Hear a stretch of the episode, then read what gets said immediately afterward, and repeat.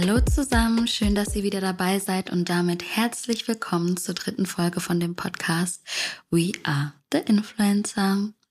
In der letzten Folge ging es um das Thema, welchen Einfluss Social Media auf die Entertainment-Industrie hat. Eine Folge, die mit Sicherheit ganz gut gezeigt hat, wie die sozialen Medien unser Leben geprägt und verändert haben und dies natürlich auch noch tagtäglich tun. Und obwohl die Plattform und auch die jeweiligen Influencerinnen mittlerweile ein fester Bestandteil unserer heutigen Welt sind, gibt es noch immer wahnsinnig viele Vorurteile gegenüber Influencer oder Influencerinnen. Aber woran liegt das überhaupt? Das Thema der heutigen Folge lautet somit Influencer-Dasein, Vorteile und Vorurteile. Aussagen wie Influencer machen Werbung für Sachen, die sie selbst niemals kaufen würden, Influencer seien es doch kein Job, alle sind überheblich und eingebildet, gehören zur Tagesordnung. Und auch in meiner täglichen Arbeit erlebe ich es nicht selten, dass Menschen ein negatives Bild von Influencer oder Influencerin haben und diesen Job nicht ernst nehmen.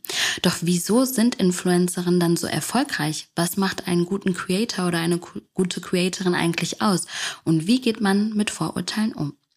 Auch in dieser Folge habe ich natürlich nach einem passenden Gast Ausschau gehalten und ich freue mich wahnsinnig, denn endlich gibt es Frauenpower. Die liebe Tane Christine ist meine Gästin.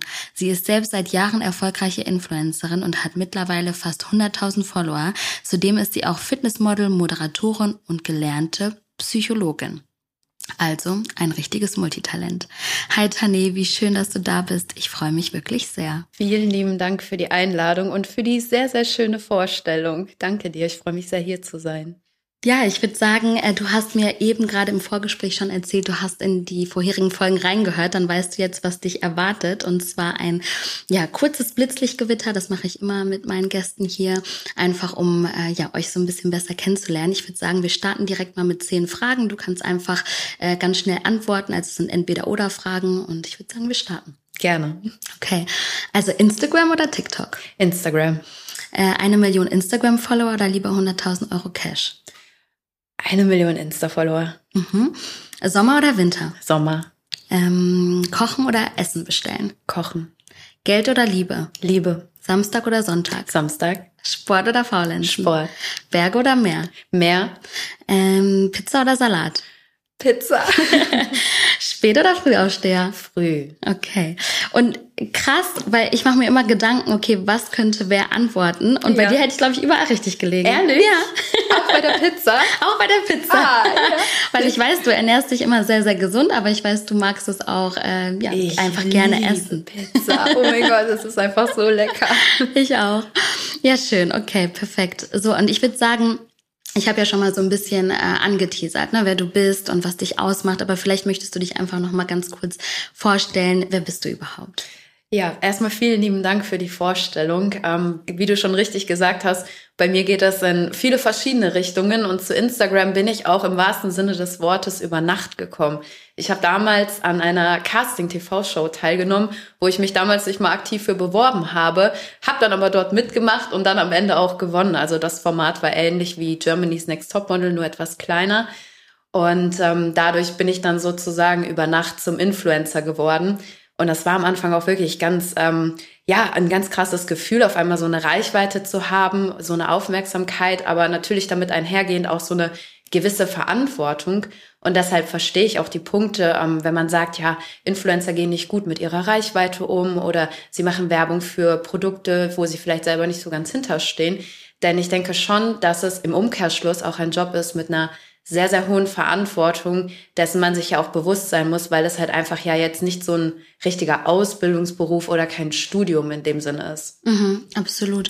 Du hast eben was äh, von der Show erzählt. Kannst du vielleicht da noch so ein bisschen mehr erzählen? Also ich, ich weiß natürlich, welche Show das ist, aber wie kam es dann letztendlich, wenn du sagst, du hast dich nicht aktiv dafür beworben? Ähm, wie kam es dazu und war es letztendlich wirklich so, wie du es dir auch vorgestellt hast, so eine Castingshow? Genau, ich habe damals während meines Studiums, ich habe Psychologie studiert, ähm, gemodelt, damit ich einfach so ein bisschen ja finanziell unabhängiger bin auch von meinen Eltern. Mir war es nämlich immer sehr wichtig, schon früh selbstständig zu sein und auf meinen eigenen Beinen stehen zu können. Und im Zuge dessen ist eine, ähm, ja, eine Produktionsfirma auf mich aufmerksam geworden über, ich glaube, eine Modelagentur Und die haben mich dann mehrfach versucht zu kontaktieren, erst über die Agentur. Und dann hinterher haben sie ähm, ja dann meine E-Mail-Adresse rausgefunden, meine Handynummer und haben mich dann auch so kontaktiert. Und ich dachte mir so die ganze Zeit, boah, Fernsehen, ich, Castingshow, das passt eigentlich überhaupt nicht. Weil auch wenn man sich das wahrscheinlich jetzt nicht vorstellen kann, aber ich bin eigentlich gar nicht so der Typ, der gerne im Mittelpunkt steht. Ich habe mich dann aber hinterher doch auf ein Gespräch eingelassen und es hat dann von den Rahmenbedingungen her für mich auch gepasst und irgendwie hat mich diese Herausforderung dann auch gereizt, weil das Modeln ja zu dem Zeitpunkt für mich auch ein wichtiger Bestandteil in meinem Leben war. Und ähm, ja, ich habe dann an der TV-Show teilgenommen und eigentlich war es auch genauso, wie ich es mir vorgestellt habe. So gewisse Klischees und Vorurteile aus dieser Szene, die wurden natürlich auch komplett erfüllt und ich wusste, ähm, dass es halt auch eine sehr herausfordernde Zeit für mich persönlich werden wird. Aber ich bin letztlich dann doch froh, dass ich es so durchgezogen habe und das dann mitgemacht habe, weil schlussendlich hat es sich für mich ja gelohnt. Ich habe das Ganze gewonnen und bin jetzt auch echt sehr dankbar, dass ähm, Instagram dadurch damit hinzugekommen ist, weil das hatte ich so vorher ja gar nicht auf dem Schirm. Mhm. Also das war jetzt nicht anders als vielleicht heutzutage das so der Fall ist, dass ähm, ja, dass Menschen quasi konkret wirklich an einer Teil, also an einer Show teilnehmen wollen, um Reichweite zu gewinnen, sondern es war eher, okay, ich mache da mal mit und du hast gar nicht damit gerechnet, dass sich das so ergibt, richtig? Du hast absolut recht. Also es ist ja jetzt auch schon ein paar Jahre her. Ich glaube, es sind jetzt mittlerweile ähm, vier oder fünf Jahre. Und ähm, ich glaube, damals war das ja noch so recht am Anfang, dass ähm, man gemerkt hat, dass man über TV-Shows dann auch über ähm, Instagram eine gewisse Reichweite aufbaut und generieren kann. Und zu dem Zeitpunkt hat mich halt einfach das Format dann ähm, ja doch angesprochen, weil ich dann auch herausgefunden habe, okay, es geht nicht nur um das Modeln, sondern auch um Sylvie Mais. Und sie ist für mich halt einfach eine sehr, schon damals eine sehr inspirierende Persönlichkeit gewesen, eine sehr starke Frau. Und das war dann auch schlussendlich das, wo ich gesagt habe, okay, wenn du womit machen kannst, dann auf jeden Fall etwas, wo sie mit dabei ist, weil das hat halt so ein gewisses Qualitätsmerkmal. Und ähm, das war für mich dann so dieser vordergründige Aspekt, wieso ich dann da mitgemacht habe. Aber nicht, weil ich gesagt habe, oh ja, danach möchte ich eine Karriere als Influencerin starten, weil, wie gesagt, ich war ja damals auch schon ähm, mitten in meinem Psychologiestudium und ich habe da ja auch eine gewisse Vorstellung gehabt, in welche Richtung da mein Leben dann perspektivisch in den nächsten mhm. Jahren gehen soll. Also sprich eigene Praxis, Coachings, Online-Arbeit ähm, natürlich auch und jetzt nicht primär, hm, ich weiß nicht, was ich mit meinem Leben anfangen soll, gehe ich mal in eine TV-Show und werde Influencer danach. Mhm. Das war jetzt äh, nicht der Plan. Nein. Mhm.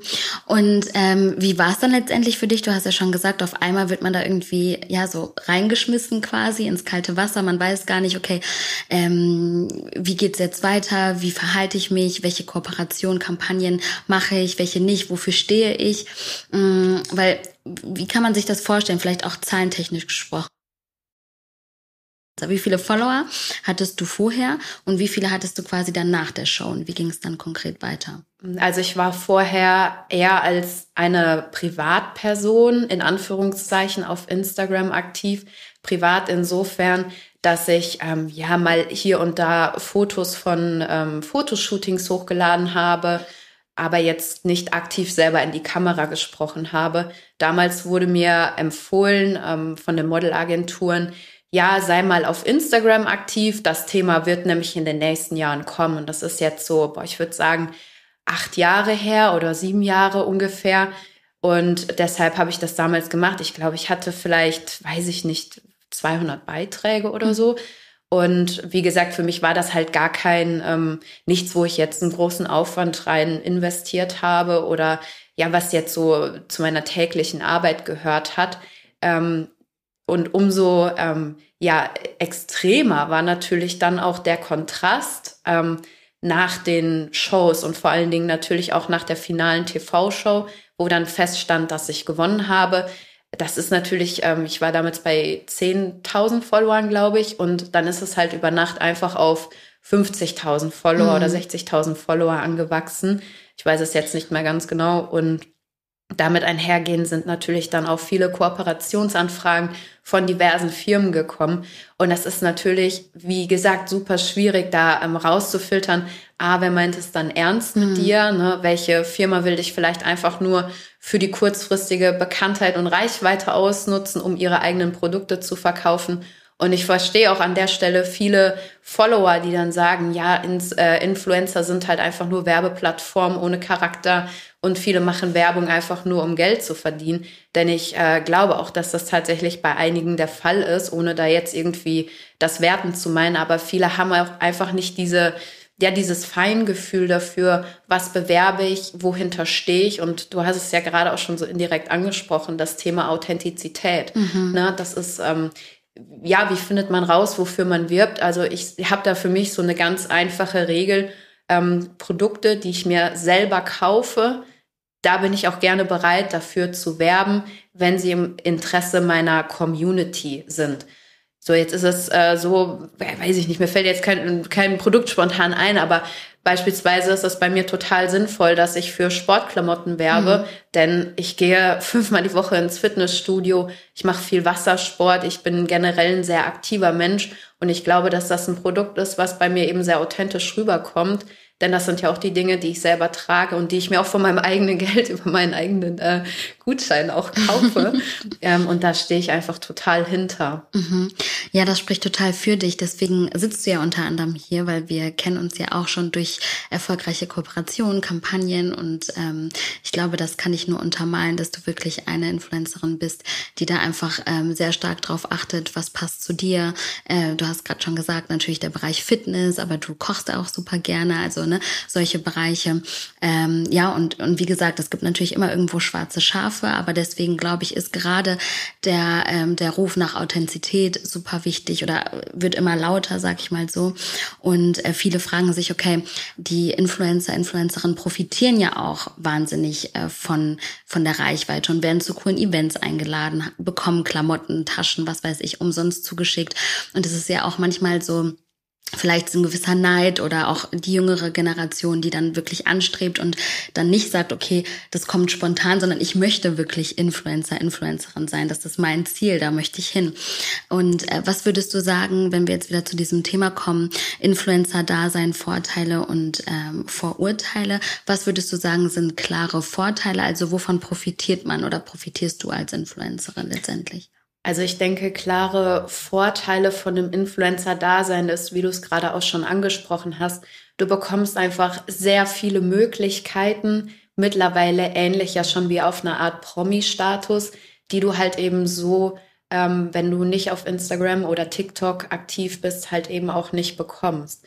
Das ist immer ein Bereich, den ich wirklich sehr an der Arbeit auf Social Media zu schätzen weiß, dass man da halt eben ganz viele Chancen und Möglichkeiten auch bekommt, für die es sich dann aber auch einfach lohnt, so präsent zu sein und dann aber auch jeden Tag Stories zu machen, auch wenn das jetzt keine Werbung ist oder Postings zu machen oder ja, vielleicht auch mal Einblicke in das Privatleben zu geben, ähm, so dass man ja dann auch andererseits eben die Möglichkeit hat, auch davon zu profitieren. Das auf mhm. jeden Fall, ja. Mhm. Und hattest du bislang da irgendwelche, hm, ja, ich sag mal auch negative Erfahrungen, wenn du sagst, ne, du lässt auch Leute in dein Privatleben rein, ähm, du, du nimmst ja quasi deine Community mit. Also genau, mich würde halt interessieren, welche Nachteile birgt das auch mit sich und hat man da eine gewisse Strategie oder wie geht man grundsätzlich da davor? Ja, also definitiv ist es sehr schwierig, den richtigen Grad zu finden zwischen authentisch zu sein und ähm, nicht zu viel von seinem Privatleben zu verraten.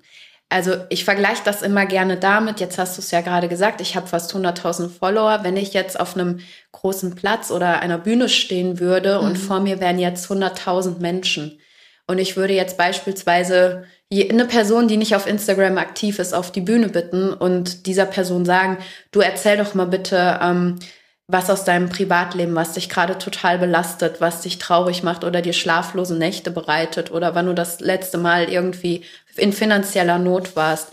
Würdest du das dann machen als eine Privatperson? Ich glaube mhm. nicht. Da vertraust nee. du dich ja auch nur deinen engsten Freunden, Freundinnen, Familie an, deinem Partner.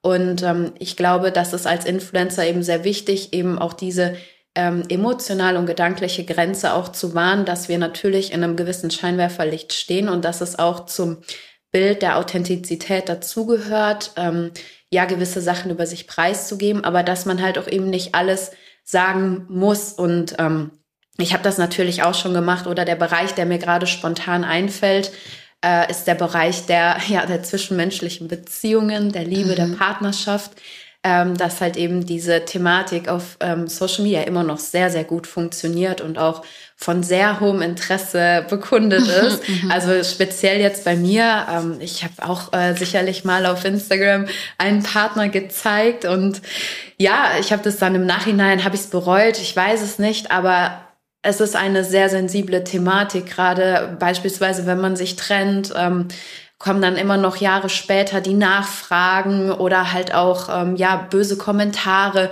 so na hat's da nicht geklappt mit dem Typ oder ja kein Wunder ne dass es nicht geklappt hat äh, so viel wie du unterwegs bist mit dir kann man ja auch gar nicht zusammen sein ne? mhm. ne und dann wirklich so Kommentare die einfach ähm, ja komplett aus dem Zusammenhang sind die gar keine Daseinsberechtigung haben die muss man dann halt eben wegstecken. Ne? Plus, dass natürlich auch von vielen Influencern erwartet wird, dass man über gewisse Thematiken äh, ja hinweg sieht und so eine ja eine Resilienz, also eine seelische Widerstandskraft äh, entwickelt, so dass Dinge an einem abprallen und sie einen gar nicht so richtig tangieren, was natürlich eine sehr hohe Anforderung oder Erwartungshaltung ist. Denn einerseits sollen wir ja menschlich sein, aber andererseits sollen wir nicht unbedingt immer wie Menschen reagieren, mhm. sondern so, wie es von uns erwartet wird.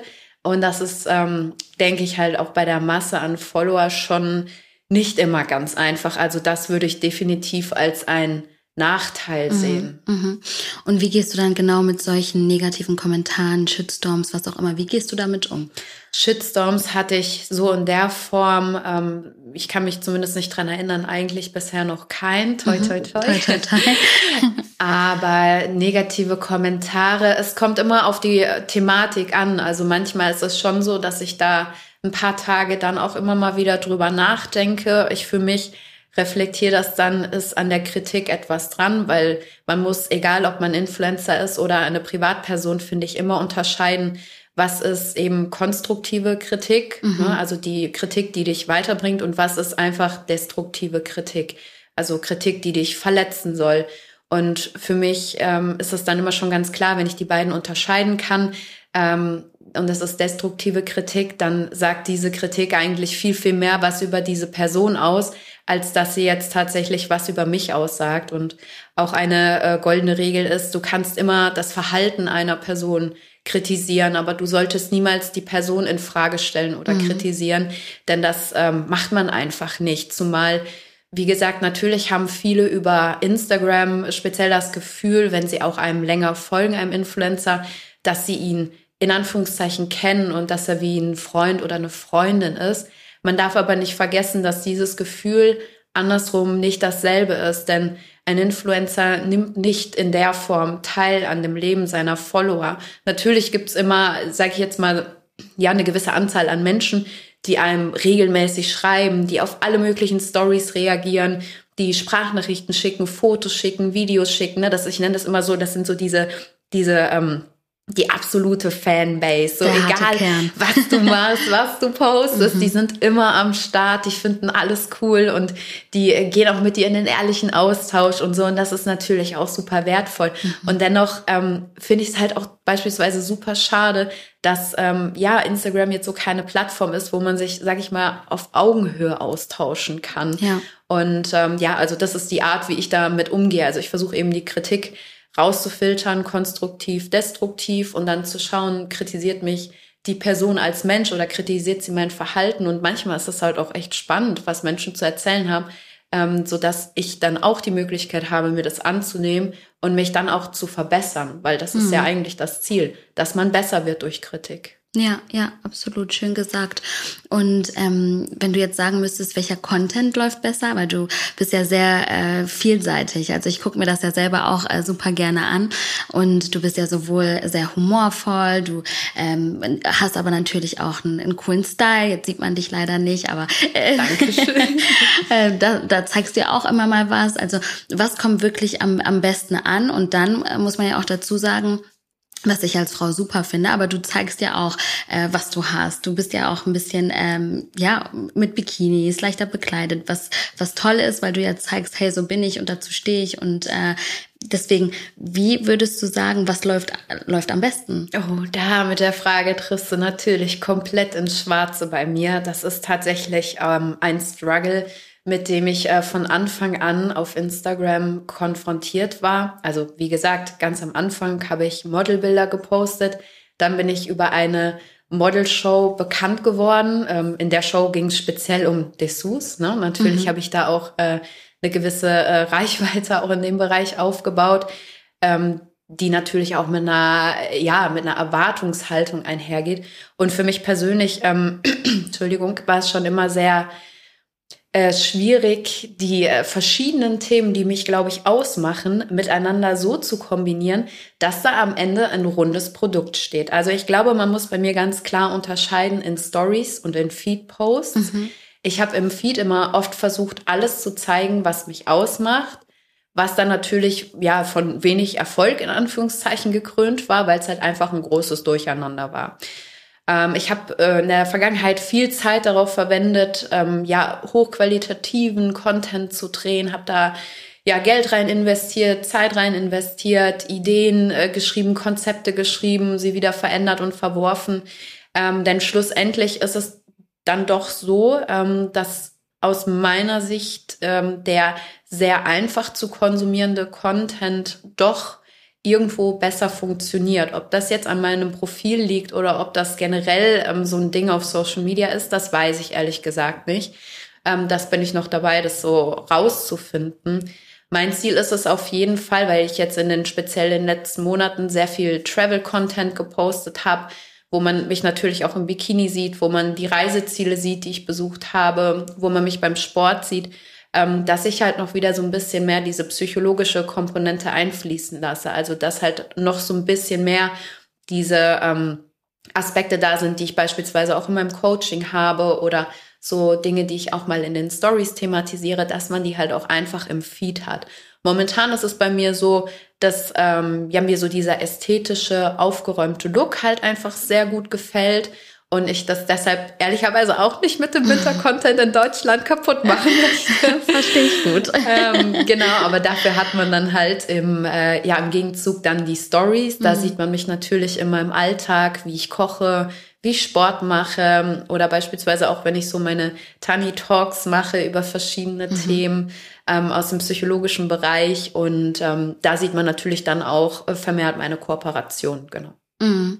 Ja, super spannend. Also, weil das stelle ich mir auch so schwierig vor und ich glaube, das werden wahrscheinlich auch viele Zuhörer, Zuhörerinnen äh, ähnlich sehen, weil wie schafft man das irgendwie alles zu bündeln und trotzdem, du bist ja auf der einen Seite eine seriöse, ernstzunehmende Geschäftsfrau, ja, eine, eine, hast dein eigenes Business, hast du eben schon gesagt, gelernte Psychologin. Auf der anderen Seite hast du dein Instagram-Feed, wo man dich auch auf in Bikinis sieht und so weiter. Also hattest du da schon mal Probleme auch wirklich mit ähm, ja mit mit im Coaching wurdest du schon mal drauf angesprochen oder musstest du dich erklären oder musstest du dich anders beweisen, weil du halt eben eine Frau bist? Also solche Themen würden mich noch super interessieren. Eine ganz spannende Frage. Ähm, also tatsächlich, dass mich jetzt so jemand aktiv drauf angesprochen hat. Hey, du kannst ja nicht ähm, Psychologin sein und gleichzeitig Fitnessmodel und dich im Bikini zeigen. Das funktioniert nicht. Das nicht.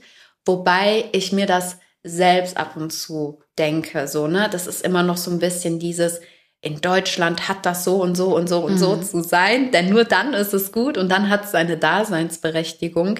Aber ich glaube, ähm, jetzt auch gerade so über äh, Deutschland jetzt mal hinaus gedacht, ähm, in vielen Teilen der Welt ist es schon lange nicht mehr so konservativ. Also wir leben ja jetzt auch einfach in einem Jahrhundert, wo sich eben ganz, ganz viel entwickelt, wo neue Berufszweige und Möglichkeiten eben auch durch Social Media entstehen. Das ist ein ganz rasant wachsender ähm, Bereich, jetzt in, insbesondere auch generell die Digitalisierung, die wir durch Corona erlebt haben, welche Möglichkeiten dahinter stecken. Und jetzt bin ich oder sind wir, glaube ich, noch ähm, ja mit in den in Anführungszeichen Anfängen dabei. Ich denke, in zehn Jahren ähm, wird das schon alles gar kein Thema mehr sein. Mhm. Und ich denke auch in Ländern wie beispielsweise, weiß ich nicht, in den USA oder jetzt speziell in Indonesien, auf Bali, da gehört das schon irgendwie ähm, mit zum guten Ton, dass du ähm, als Psychologin, im, also mein Schwerpunkt ist die Gesundheitspsychologie, dass du eben da auch zeigst, hey, ich mache Sport und ich sehe gut aus und ja, hier bin ich im Bikini und hier bin ich am Reisen und mhm. das ist mein Business, das ist mein äh, Travel und hier bin ich, ähm, weiß ich nicht, und esse lecker.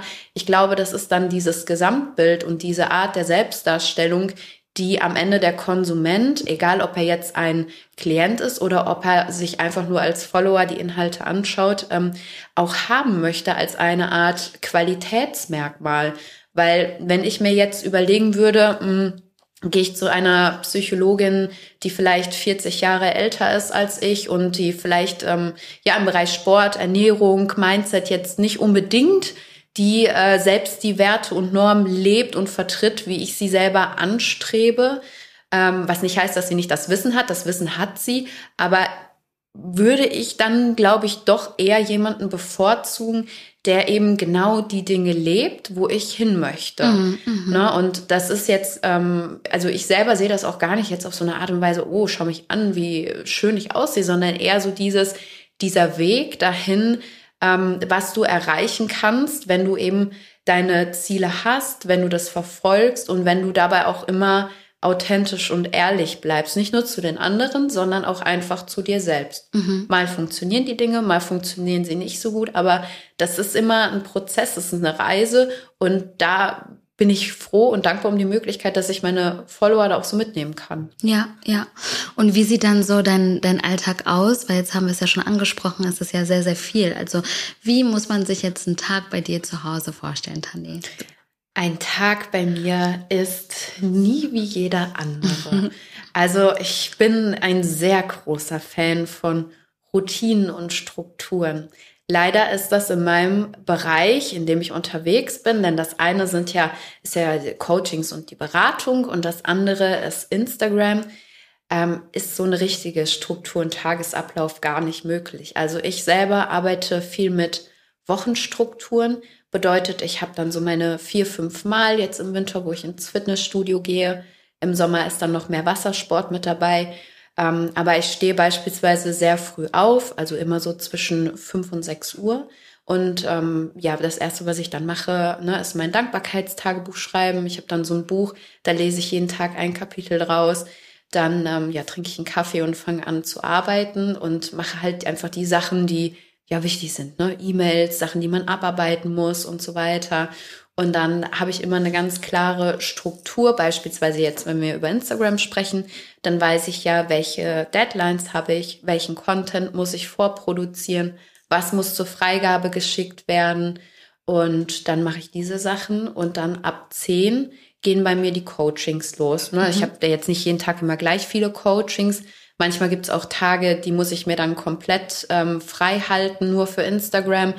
Ähm, genau, aber das ist so, ja, ein Tagesablauf. Also es ist immer eine Mischung aus Coachings aus Instagram und Sport und dann versuche ich halt immer noch möglichst äh, das mit dem Kochen unter einen Hut zu bekommen und dann abends Freunde, Familie. Mhm. Ja. Und was machst du am liebsten? Also Coaching, Instagram, Reisen, Ach, das ist eine so schwierige Frage, weil man diese Bereiche einfach gar nicht miteinander vergleichen kann. Also ich bin sehr, sehr dankbar um das Privileg Instagram und dass das so als ein, ähm, ja, auch als ein Einkommenszweig in meinem Leben vorhanden ist. Das ähm, ehrt mich wirklich sehr, dass ich mit meiner Reichweite Gutes bewirken darf, aber auch gleichzeitig damit die Möglichkeit habe, selbst Geld zu verdienen.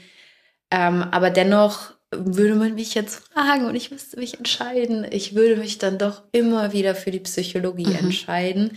Und deshalb ist auch mein Bestreben da so groß, dass ich das mehr auf Instagram einbringen möchte, damit ich einfach meine zwei Bereiche, in denen ich ja am meisten Zeit verbringe, ähm, auch miteinander verbinden und verknüpfen kann. Ja, ja. Verstehe ich gut, okay. Und wenn du jetzt, ähm, du hast es kurz schon angesprochen, das Thema Gagen, das Thema Geld, finanzielles, äh, das interessiert natürlich immer wahnsinnig viele Leute, weil die sich immer fragen, ja, wieso verdienen denn jetzt Influencer oder Influencerinnen so viel? Und ab wann verdient man Geld? Vielleicht kannst du erst mal sagen, ab wann hast du wirklich angefangen, ab wie viel Follower ähm, Geld für Kooperationen, Kampagnen zu nehmen? Also ich denke, so ganz pauschal kann man das gar nicht beantworten, ob man jetzt ab 10.000 oder 100.000 Followern Geld verdient. Ähm, denn da ist ein ganz wichtiger Punkt das Thema Engagement. Das bedeutet, wenn du 5000 Follower auf Instagram hast und von diesen 5000 Followern hast du, sage ich jetzt mal, 5000 Story Views und du hast 4000 Link-Klicks und von den 4000 Link-Klicks kaufen 3000 das Produkt, was du bewirbst, dann stehst du wahrscheinlich besser da als ein Influencer mit 200.000 oder 300.000 Followern, der einfach eine niedrigere Engagement Rate hat. Weil das mhm. ist ja auch das Thema. Ähm, viele, also es gab ja mal eine Zeit lang, ähm, ja, viele Influencer, die auf einmal dann sehr, sehr groß geworden sind ähm, witzigerweise dann mit den ganzen Plattformen, die dann äh, ja Follower zum Kauf angeboten haben. Und wenn man sich dann von diesen Influencern die Statistiken anschaut, dann haben die teilweise Story-Views, die halt eben einfach nicht gut sind, ne? mhm. ne? plus Link-Klicks, die jetzt, naja, so geht so sind, ne? Mhm. Und das äh, bringt halt einfach den Firmen nichts. Ne? Also wichtig ist halt auch, dass du einen hohen äh, Deutschlandanteil hast, wenn die Firma aus Deutschland kommt. Und ähm, dann ist natürlich auch immer entscheidend für eine Firma, ja, welche Zielgruppe hat man? Ne? Wenn das jetzt wie in meinem Fall beispielsweise sind es Sportklamotten, dann ist es jetzt nicht so relevant, wie hoch mein Männeranteil ist, sondern mhm. eher wie hoch der Frauenanteil ist. Also ich würde sagen, es ist immer abhängig äh, von dem Produkt, aber wenn man es jetzt runterbricht, würde ich sagen, ab 10.000 Followern, so 5.000 bis 10.000 Followern, kann man mit Instagram schon Geld verdienen. Und auch an der Stelle der Tipp, ich würde mich eher spezifisch aufstellen. Mhm. Also eher wenige Sachen zeigen, aber thematisch halt sehr eng, damit man eher eine Nische bedient und ja. für eine bestimmte Sache steht oder eine bestimmte Sache zeigt. Weil wenn man immer versucht, alles abzubilden und jedem gerecht zu werden, dann schwimmt man immer viel rechts, links und macht sich sehr viel Arbeit. Und am Ende lohnt sich das gar nicht so richtig. Ja. Das kann ich nur unterstreichen, was du gesagt hast. Also gefühlt erzähle ich das ja auch unseren Kunden tagtäglich. Also es kommt mittlerweile gar nicht mehr, und ich glaube, für viele ist das immer noch nicht ganz klar. Also es kommt nicht mehr auf die Followeranzahl an, sondern wirklich äh, darauf, wie die Community mit dem Content ähm, ja agiert, wie äh, engagiert die Community ist und wie loyal sie auch ist. Und ähm, ja, deswegen, das hast du auf jeden Fall sehr gut äh, zusammengefasst. Aber wenn du jetzt nochmal ähm, beschreiben müsstest, wo verdienst du denn wirklich dein meistes Geld? Ist das, sind das die Coachings? Ist das eine Influencer-Kooperation? Oder was würdest du sagen, ist prozentual das, womit du äh, am meisten, ja, dein Einkommen hm. finanzierst? Also ich würde sagen, das gleicht sich aus. Ne? Mhm. Natürlich, wenn ich jetzt mehr Zeit für die Coachings hätte, dann würde ich auch noch mehr mit den Coachings verdienen. Ähm, aber ja, klar, so ist natürlich dann einfach immer die Frage, wie verteilt man seine Zeit? Gemessen an der Zeit verdient man natürlich über Instagram mehr, weil wie lange dauert es, so eine Story aufzunehmen ja. und die hochzuladen? Naja, ne, da müssen wir uns nicht drüber unterhalten. Das ist natürlich klar, dass man da in einer kürzeren Zeit über Instagram mehr Geld verdienen kann. Ähm, ja, aber schlussendlich, ich könnte auch sicherlich sagen, ich lebe jetzt nur von Instagram und mache nur Instagram. Aber für mich ist halt, wie gesagt, das keine Option und das war auch nie mein Bestreben zu sagen, oh, ich werde jetzt so ein Fulltime-Influencer und mache nichts anderes mehr. Mir war es halt auch immer wichtig, was nebenher zu haben. Mhm.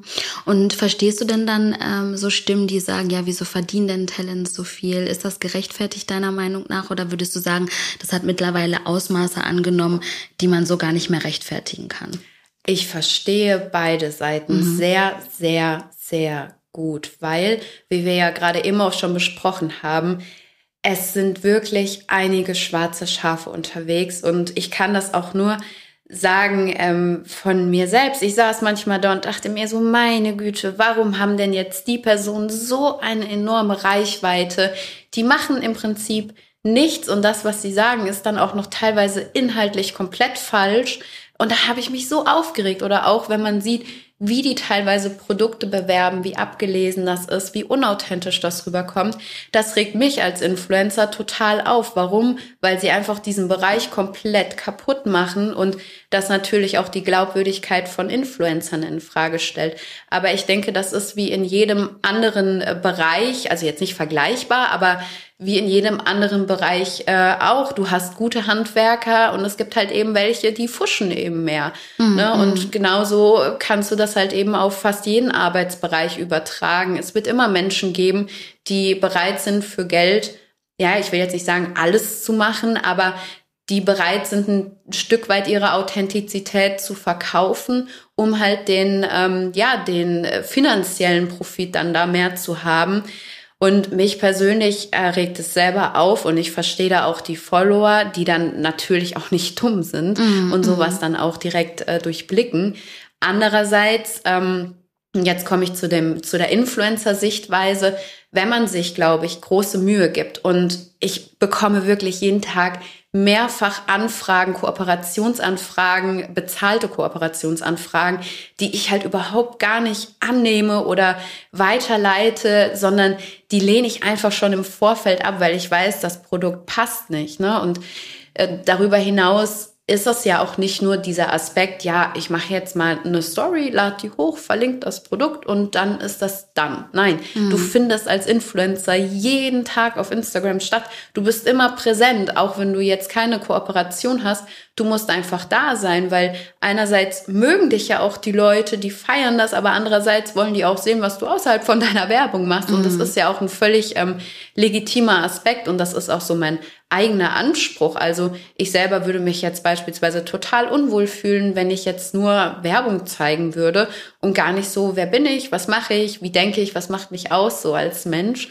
Mm, und deshalb finde ich es auf der, äh, ja, oder aus der Sichtweise total gerechtfertigt, dass Influencer dann auch in Anführungszeichen so viel verdienen. Denn äh, gemessen jetzt einfach, jetzt wollen wir über Zahlen sprechen, ähm, beispielsweise an der Bildschirmzeit. Ne? Ich habe eine durchschnittliche Bildschirmzeit von zwölf Stunden. Krass. Und davon ist natürlich auch einiges eben ähm, Instagram. Da geht eben auch viel Zeit äh, zum Drehen und Schneiden drauf, für die Fotos etc. Ähm, ja, und da ist es natürlich dann auch wieder nur gerechtfertigt, ne? weil mhm. Instagram ist kein 9-to-5-Job, es ist ein Job, den machst du jeden Tag, den machst du am Wochenende, den machst du an Weihnachten, an deinem Geburtstag, den machst du einfach immer. Mhm. Und ich glaube, jeder andere, der in der Situation wäre, ähm, der würde es nicht anders machen. Also mhm der würde es zumindest mal ausprobieren und schauen, hey, ist das was für mich, ist das nichts für mich? Ne? Und ja, du gehst ja auch nicht zwölf Stunden zur Arbeit am Tag ähm, und lässt dir das nicht bezahlen, sondern da wirst du ja auch bezahlen. Und deshalb ist das ähm, ja nur gerechtfertigt. Mhm. Aber warum glaubst du, wird das dann immer noch so belächelt? Also ich weiß nicht, hast du manchmal das Gefühl, manchmal sogar vor allem mit älteren äh, Leuten oder mit der älteren Generation, dass man noch erklären muss, was ist ein Influencer? Warum, warum ist das überhaupt ein, ein anerkannter Job? Oder ähm, das ist doch alles nur Blödsinn oder keine Ahnung. Hast du wahrscheinlich auch schon mal gehört, wie gehst du damit um und warum glaubst du, ist das immer noch so? Ja, anerkannter Job, ja, das ist, äh, das ist tatsächlich so eine eine interessante Entwicklung meiner Meinung nach, denn äh, vor ein paar Jahren, als ich so mit meinen ersten Kooperationen gestartet habe, habe ich mich das gar nicht getraut zu erzählen, dass ich eine Kooperation mhm. habe, dass ich auf Instagram aktiv bin und sogar heute noch, wenn ich Menschen kennenlerne, versuche ich es so lange wie möglich zu verheimlichen, dass ich auf Instagram aktiv ja. bin. Ähm, ja, denn du hast natürlich recht, auch heute noch wird es belächelt, aber ich denke mittlerweile, und das sieht man ja auch, wenn man jetzt online unterwegs ist, wird das Bedürfnis danach, ähm, auch ortsunabhängig zu arbeiten oder ja auch sein eigener Chef zu sein, sich selbst zu verwirklichen, wird ja immer größer. Mhm. Jeder will ja irgendwie so äh, ja eine digitale Nomade werden, ne? Ja. Reisen und Arbeiten verbinden können und ähm, ja da nicht mehr eben im Büro sitzen müssen. Ne, und das ist, glaube ich, jetzt so eine Veränderung, die da stattgefunden hat, so in den letzten, ja, ich würde sagen, ein, zwei Jahren, speziell jetzt auch durch Corona, ähm, dass das so von diesem Lächeln eher hin so ein bisschen Richtung Interesse, mhm. Neid gegangen ist und teilweise, also das Feedback, was ich bekomme, ist schlichtweg immer nur, boah, krass, voll cool, mega, boah, wenn ich die Möglichkeit hätte, ich würde es genauso machen. Mhm. Genieß das, dass du Reise und Arbeiten verbinden kannst, ne? Genieß es, dass du nicht irgendwo zu der und der Uhrzeit sein musst. Ne? Also das ist so das Feedback, was ich bekomme. Aber ja, natürlich wird es dann vielleicht auch von Älteren immer noch so ein bisschen belächelt. Aber ich sag mal so, es, es wird immer eine Veränderung, dauert immer eine gewisse Zeit, bis sie in den Köpfen der Menschen ankommt. Ne? Und ja. jetzt habe ich es ja auch schon gesagt, so speziell in Deutschland ist es ja, glaube ich, jetzt eher noch etwas konservativer als jetzt in der USA. Mhm. Ne? Da ist das halt, da gehört das zum guten Ton, da ist ja gefühlt irgendwie jeder ein Influencer. Und ähm, da ist es halt auch überhaupt gar nicht wegzudenken. Also ja, ne, es, ich weiß nicht, wie ich mich fühlen würde, wenn ich jetzt nur Instagram machen würde. Ich denke, da ja, würde mir auch was fehlen, mir mhm. persönlich, also für meinen eigenen Anspruch. Aber ja, ne, natürlich, äh, ja, wurde es immer schon so ein bisschen belächelt, aber ich glaube, es verändert sich. Ja, also ich glaube auch, es, es es tut sich einiges. Ich glaube, es findet so ein Wandel statt, immer mehr Aufklärung, die stattfindet. Und ich finde es eigentlich, das habe ich schon in der vorherigen Folge gesagt, gut, dass sich auch so ein bisschen, ähm, ja, das alles jetzt so zeigt. Ne? Wer, wer sind die schwarzen Schafe und wer ist wirklich, wer meint es ernst? Wer arbeitet mit langfristigen Partnern zusammen? Ähm, wer hatte, ähm, ja, also wie geht man mit Shitstorms um oder wer hatte noch keinen Shitstorm? Also ich glaube, das zeigt sich jetzt so über die, über die Jahre und die, die da immer sich selber treu geblieben sind, sind, die profitieren dann einfach äh, mit der Zeit, glaube ich, umso mehr davon. Also so würde ich das, würde ich das Ganze sehen. Und äh, ja, vielleicht noch mal ähm, um das ein bisschen einzuordnen, woher wir uns eigentlich kennen. Guck mal, jetzt haben wir hier schon die ganze Zeit gesprochen, haben das noch gar nicht wirklich ähm, ja, wirklich angeteasert, sag ich mal. Also du bist ja seit 2017, 2018, wir haben eben gerade äh, spekuliert, bist du äh, bei The Models. Also The Models ist ja quasi unsere Partner, Mutteragentur, wie auch immer, Modelagentur. Seitdem bist du ja quasi ähm, schon in genau. unserer Kartei. Jetzt haben wir uns ja mit The Influencer quasi ähm, sozusagen selbstständig gemacht, beziehungsweise ist jetzt eine eigene Agentur geworden. Bist natürlich auch da ähm, mit uns mit dabei und quasi als Influencerin gelistet. Erzähl doch mal, welches Projekt hat dir grundsätzlich viel Spaß gemacht? Ähm, ich habe mir äh, notiert, das Rewe-Projekt, die Rewe-Kampagne, die wir zusammen gemacht haben, hat mir besonders viel Spaß gemacht. Möchtest du vielleicht einfach mal so erzählen, mm, ja, wie, wie so eine Kampagne für dich für dich sich angefühlt hat, wie du dich darauf vorbereitet hast und, und wie es letztendlich war. Also das, was du halt erzählen möchtest und kannst. Ja, genau. Unser Weg ist ja schon äh, ein längerer mhm. und da bin ich auch echt dankbar für, denn auch in diesem Bereich ist mir eben die Langfristigkeit der Partnerschaft sehr wichtig. Ich bin da nicht so der Fan von, oh, gutes Angebot da, gehen wir mal dahin. Ähm, ich lege da schon sehr viel Wert auf Qualität und da ich diese Qualität ja schon von The Models kannte aus der Agentur, war es für mich natürlich jetzt gar keine Überlegung. Ne? Gehe ich jetzt eben zu euch, zu die Influencers oder nicht? Und ich habe das halt einfach direkt gemacht, weil ich wusste, da kann nur Gutes bei rumkommen. und die Kampagnen, die sind natürlich, ja, das ist immer, also wir hatten verschiedene Richtungen jetzt schon bisher. Ähm, und es ist halt immer aufregend, natürlich. Jetzt speziell für Rewe ist ein ganz großer Kunde auf jeden Fall ähm, die ja sehr viel auch eben im Bereich Sport, Ernährung machen, Wassersport und ja, wie bereitet man sich auf so eine Kampagne vor? Also im Vorfeld ist es natürlich ganz wichtig, erstmal so diese Rahmenbedingungen zu bestimmen. Also wann findet eine Kampagne statt? Was genau soll umgesetzt werden? Was ist das verfügbare Budget? passt das so zu meinen Vorstellungen, auch zu den Dingen, die ich umsetzen kann. Denn es ist ja nicht immer nur einfach, hey, ich mache eine Story und verlinke euch, sondern teilweise stehe ich ja dann auch selbst hinter der Kamera, drehe Imagefilme mit mhm. oder werde dann auch selbst sportlich aktiv. Beispielsweise bei Rewe ähm, habe ich dann auch selbst mitgekocht im Foodtruck und da sind halt ultra coole Sachen mal rumgekommen. Ja. Das hat richtig viel Spaß gemacht. Ähm, ja, und dann ist es natürlich einfach so ein, äh, sind das auch Projekte, die schon mal über mehrere Tage gehen. Und da ist es halt immer wichtig zu gucken, ähm, was möchte der Kunde? Was, wo liegt der, wo liegt der Fokus? Was soll rübergebracht werden? Ähm, wie ist das Gefühl? Was soll dem äh, Endverbraucher da vermittelt werden? Und dann natürlich auch zu gucken, ne, passt das zu mir? Und ja, wenn alle Faktoren erfüllt sind, dann hat man eigentlich schon fast so die halbe Miete, eine erfolgreiche Zusammenarbeit. Und wie gesagt, für mich ist es halt auch immer super wichtig, dass ich Produkte bewerbe oder auch mit Firmen zusammenarbeite, hinter denen ich selber sehr, sehr gut stehen kann.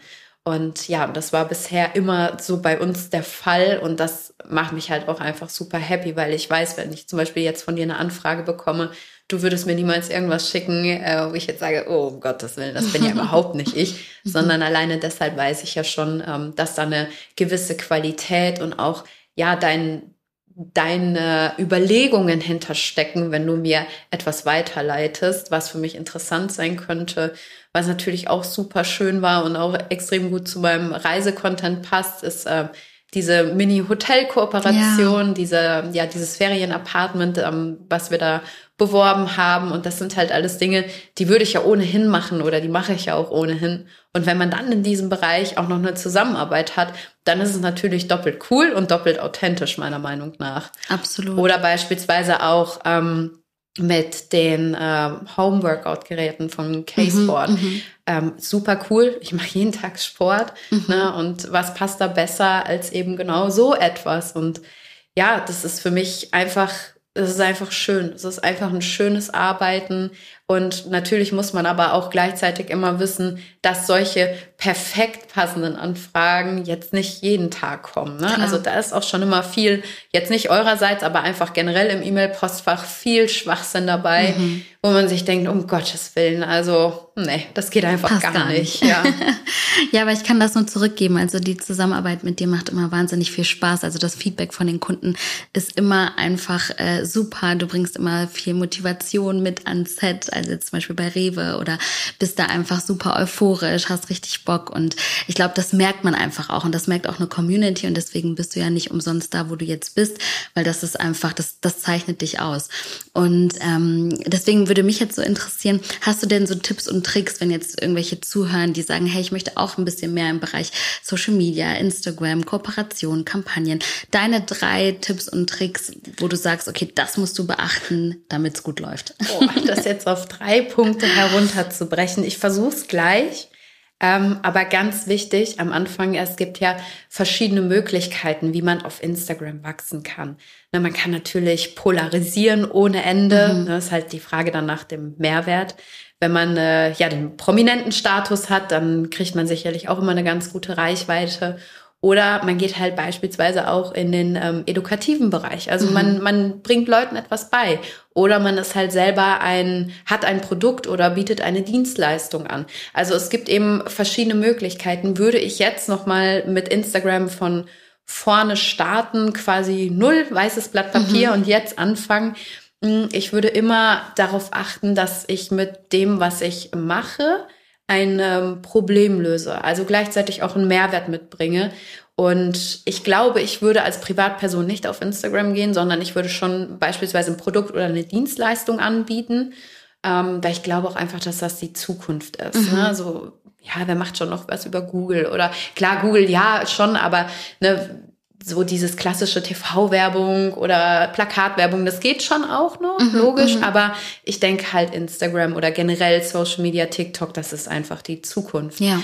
Und ja, da sich im Vorfeld ganz klar werden, was will ich, ähm, was will ich dort machen? Was ist mein mein mhm. Sinn, mein Zweck, weil natürlich du kannst dich als Person darstellen und das ist ja zum Beispiel auch das, ne, wie ich eben dort auf Instagram gestartet bin. Es war eine Darstellung ne, des Models und so im Nachhinein, ich wäre lieber durch eine Dienstleistung oder ein Produkt bekannt geworden. Also etwas, wo es jetzt nicht so um meine Persönlichkeit geht.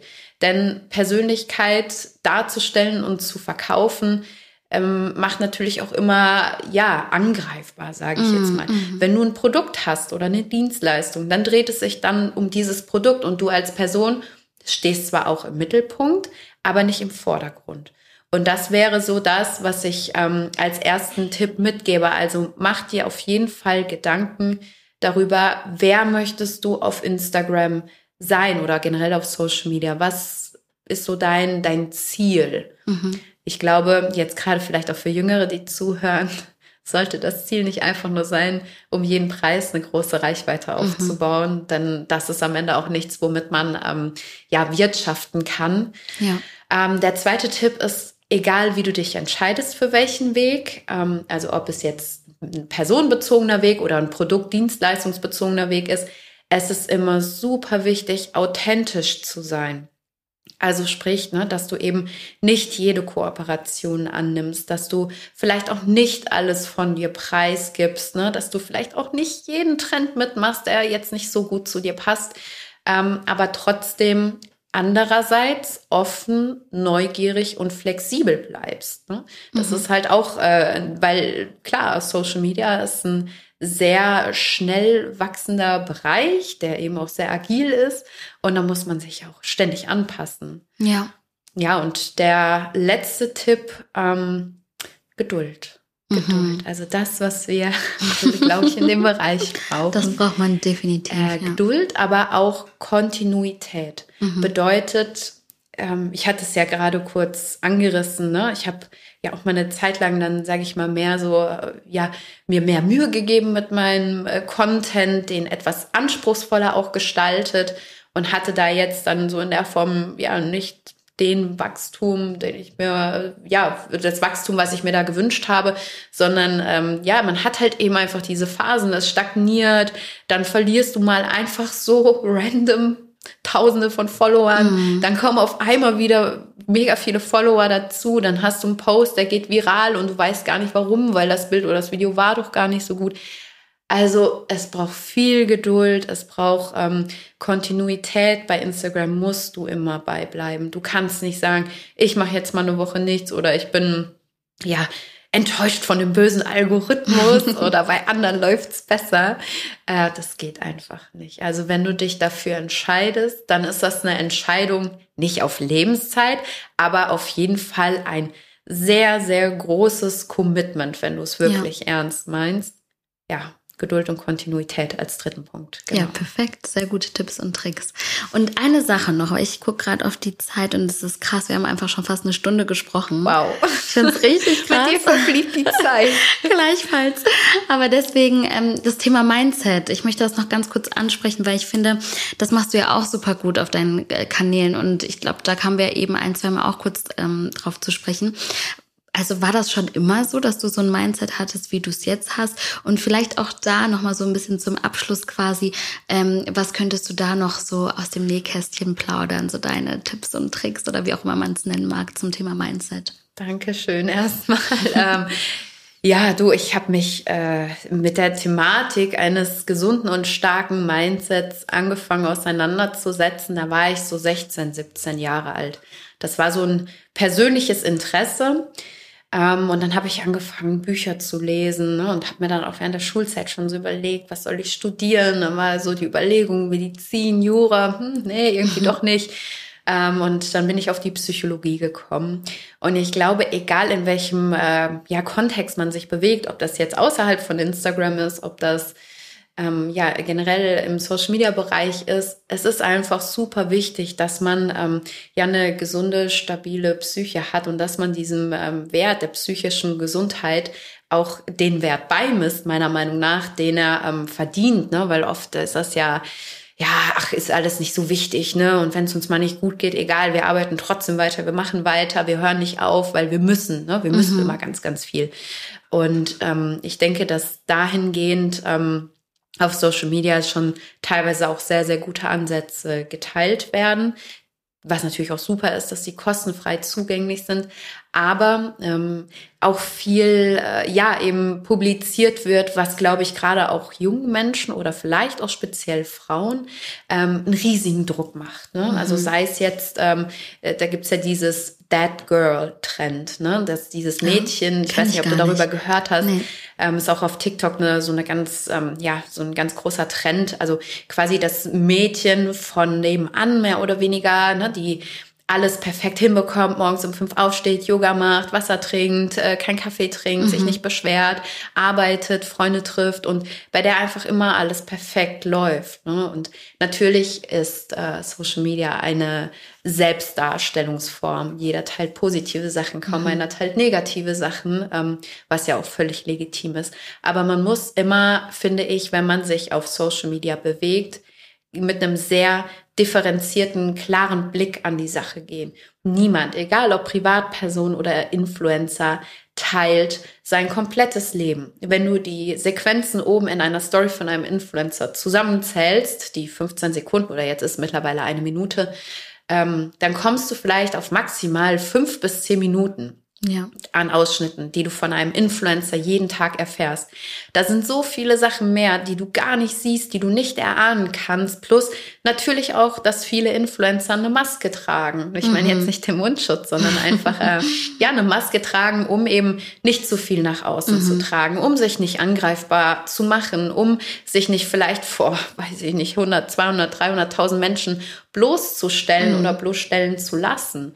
Ne? Und da muss man einfach aufpassen, glaube ich, als Follower oder Konsument, dass man da nicht in eine, in einen ungesunden, toxischen Vergleich reinrutscht. Mhm. So nach dem Motto, oh, guck mal, was die alles haben und wie schlecht es mir geht.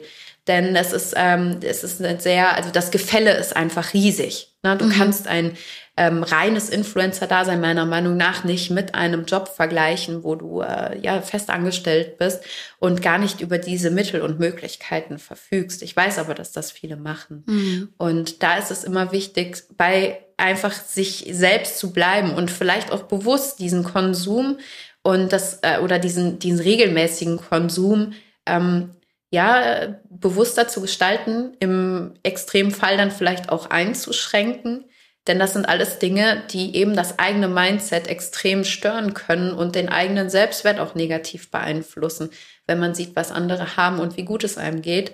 Ähm, Gerade jetzt in der Zeit, ne, wo wir über Themen reden wie Krieg, Corona, Inflation mhm. und so. Ne, das ist natürlich ist Social Media eine ein Zufluchtsort. Ne? Es dient dazu, uns ja. abzulenken, uns zu beschäftigen, von den eigenen Problemen eben wegzusehen. Ähm, aber gleichzeitig macht das halt auch unterbewusst ganz, ganz viel mit unserem eigenen Wohlbefinden, mit der Zufriedenheit. Und ich merke das auch selbst, wenn ich mein Handy mal für, was selten vorkommt, aber für einen längeren Zeitraum mal weglege und gar nicht diese Einflüsse habe, dass ich viel weniger nachdenke. Und ich glaube, das ist auch so ein bisschen dieser Trick ähm, eines gesunden Mindsets, einer stabilen Psyche, dass man sich nicht unnötig einem Leidensdruck aussetzt, auch wenn man ihn mhm. vielleicht gar nicht bewusst als Leidensdruck wahrnimmt, aber dass man mit solchen Inhalten sehr achtsam um, umgeht, weil wir haben gerade eben schon erfahren, es gibt keine Influencer-Ausbildung oder keinen Studiengang zum Bereich Influencer-Dasein. Sprich, es gibt halt dort auch wenig Regeln und wenig, ja, Normen und äh, Werte, die vertreten werden müssen, damit man Influencer sein darf. Nein, jeder darf das sein. Ja. Und damit muss man ganz vorsichtig sein, was man an sein eigenes Mindset, an seine Psyche heranlässt. Und ich glaube, wenn man da immer wieder nach sich selbst schaut und guckt, wo man selber steht, dann ähm, ist das schon ein sehr guter Ansatz, da eine gewisse Stärke aufzubauen. Mhm, definitiv. Ich habe mich gerade die ganze Zeit gefragt, also jetzt zum Ende hin, warum machst du keinen Podcast? Ah, Ey, die, wirklich? Soll ich dir die Frage ehrlich beantworten? Keine Zeit. Na, also ich sage immer keine Zeit. Mhm. Ich bin ja immer der Meinung, wenn man etwas will, dann nimmt man sich die ja. Zeit dafür, richtig? Mhm. Ähm, ich glaube, es ist Angst. Warum? Ich weiß es nicht, nicht die Angst unbedingt vorm Reden, aber einfach das Thema der Psychologie, das ist ja etwas, was ich jetzt mehr oder weniger ja hauptsächlich im Moment außerhalb von mhm. Instagram, äh, Instagram praktiziere. Ähm, das ist ja nichts, was ich jetzt in dem Umfang so publiziere, außer ich mache jetzt mal irgendwie so ein paar äh, ja so meine Tani Talks oder mhm. so. Äh, klar, dann kriegt man da so einen, einen, kleinen Einblick. Aber nee, ich denke tatsächlich, dass es irgendwie Angst ist, weil das ist so mein Safe Space. Ja. Das ist so das, was ich gelernt habe, wo ich mich auskenne. Und ja, auch ich empfinde Instagram manchmal als echt fies und mhm. ungerechtfertigterweise gemein. Mhm. Ähm, und ich habe einfach Angst, glaube ich, dass man mir den Bereich, den ich so sehr liebe, ja, vielleicht kaputt macht ja. oder dass man ähm, Kritik übt, weil natürlich auch in der Psychologie, es ist wie in vielen anderen Themen auch, es gibt unendlich viele Studien, es gibt ganz viele ne, Sichtweisen auf, äh, ich sage jetzt mal ganz pauschal Themen. Ähm, und ich weiß gar nicht, ob ich mir diesen Stress geben möchte. Ja, ich weiß, was du ähm, meinst. Und Aber mich da so, ja, da so hinstellen möchte. Ja, ja, Nein. Ja, nein, okay. Nein, weil, also ich höre dir super gerne zu. Dankeschön. Also erstmal hast du eine mega angenehme Stimme. Das, was du sagst, ich könnte mir das jetzt die ganze Zeit anhören und bin total traurig, dass das jetzt hier vorbei ist. Aber deswegen dachte ich gerade, hey, stimmt, warum macht Tané keinen Podcast? Das ist die weil ich glaube, ja, und ich glaube aber auch, du könntest so beide Welten richtig gut miteinander verbinden und ähm, hättest zum Thema Mindset, gesunde Ernährung oder auch so viele Themen, die du so schön ansprechen könntest. Klar, ich verstehe das total, weil man bietet immer Angriffsfläche. Ähm, gleichzeitig kann ich ja es nicht anders sagen. Also auch ich hatte Angst vor diesem Schritt, ne, weil man sich ja quasi irgendwo als Expertin aus irgendeinem Bereich positioniert. Man holt sich Gäste hierher, man muss sich vorbereiten. Ähm, aufgeregt bin ich jedes Mal, das weißt du ja auch. Das aber ist normal. Ist normal. Aber nichtsdestotrotz hoffe ich, wer weiß, wir werden aufpassen. Vielleicht gibt's ja irgendwann ja, einen Podcast. Kann schon sein. Also die Nachfrage, ähm, die ist auf jeden Fall schon ja, da. Und das weiß. Äh, höre ich öfter. Danke auch an der Stelle für das liebe Kompliment. Ja, sehr gerne. Schauen wir mal. Ja, wir schauen mal. Also Tane, vielen, vielen Dank, dass du dir die Zeit genommen hast, extra hierher gekommen bist. Das schätze ich wirklich sehr. Es hat wahnsinnig viel Spaß gemacht. Ging viel zu schnell vorbei, aber wer weiß, ähm, ja, vielleicht hören wir dich ja an irgendeiner Stelle mal wieder. Und ansonsten ist es tatsächlich unsere letzte Folge in diesem Jahr. Die kommt ja jetzt quasi dann Anfang Dezember raus und dann erst wieder im Januar. Deswegen wünsche ich erstmal allen da draußen eine schöne Vorweihnachtszeit. Weihnachtszeit, auch dir, liebe Tanja, eine schöne Adventszeit, ähm, eine besinnliche Zeit und einen guten Rutsch schon mal ins neue Jahr. Und äh, ja, wir gehen jetzt sehr schön was essen zusammen. und äh, ja, vielen, vielen Dank für das Gespräch.